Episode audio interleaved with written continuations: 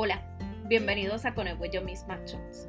Recientemente eh, me he tropezado con la realidad de que muy pocos seres humanos entienden que lo que ellos hagan o digan puede cambiar el curso de ser un día cagado para alguien a ser un día que valga la pena. Sí, nuestras palabras tienen un poder incalculable. No, no se las lleva el viento. Tu palabra destruye o construye. Y sí, yo también he sido de esos que he hablado mucho y en ocasiones he herido y luego me he preguntado qué tal si yo me hubiera aguantado hubiera dicho esto de una forma distinta. Hubiera hecho la diferencia en las acciones del otro. Si realmente valoras a alguien, déjaselo saber. Si sabes que alguien está pasando por un mal momento, no pienses jamás que esa persona tiene mil personas alrededor que pueden consolarle o apoyarle porque probablemente sí conoce mil personas, pero las palabras que necesita leer y escuchar son las tuyas.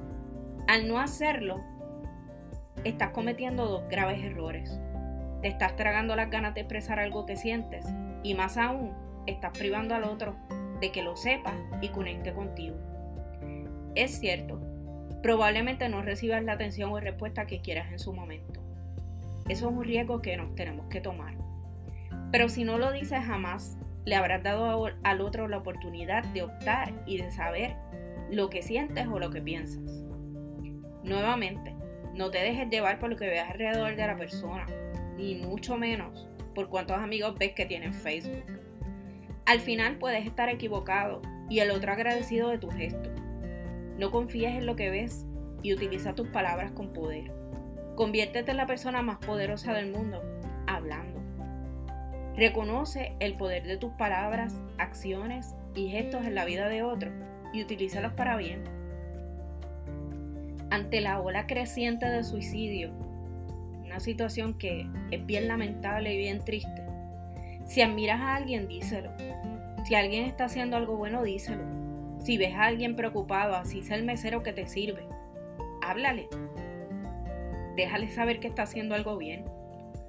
No sabes a quién puedes tocar con tus palabras.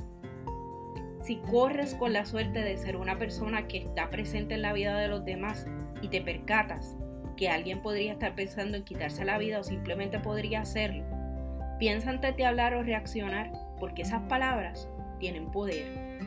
Yo no te puedo decir lo que le vas a decir, pero sí tengo unas cuantas sugerencias sobre lo que no deberías decir. No quieras darle una terapia. A veces lo más importante es acompañar hasta que estemos seguros que la persona no corre peligro o hasta que se pueda identificar un recurso que esté preparado. No le digas que eso le pasa a cualquiera, pues sabes qué, no le pasa a cualquiera. No le digas que eso es pecado y que Dios lo va a castigar. Tú ni lo sabes. No le digas que se va a ir al infierno. No le metas miedo con Dios. Porque esa persona lo que necesita es la imagen de un Dios compasivo y misericordioso y no uno que anda con un látigo buscándolo. Yo estoy segura que Dios tiene que sentir demasiada compasión por alguien que está tan desesperado y que sufre tanto. No le digas que su familia, X o Y persona lo van a extrañar. Eso a ti no te consta.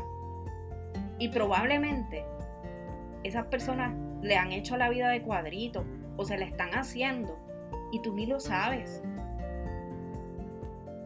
Tú tienes tus propias razones para vivir, pero esas no tienen que ser las mismas para él o para ella.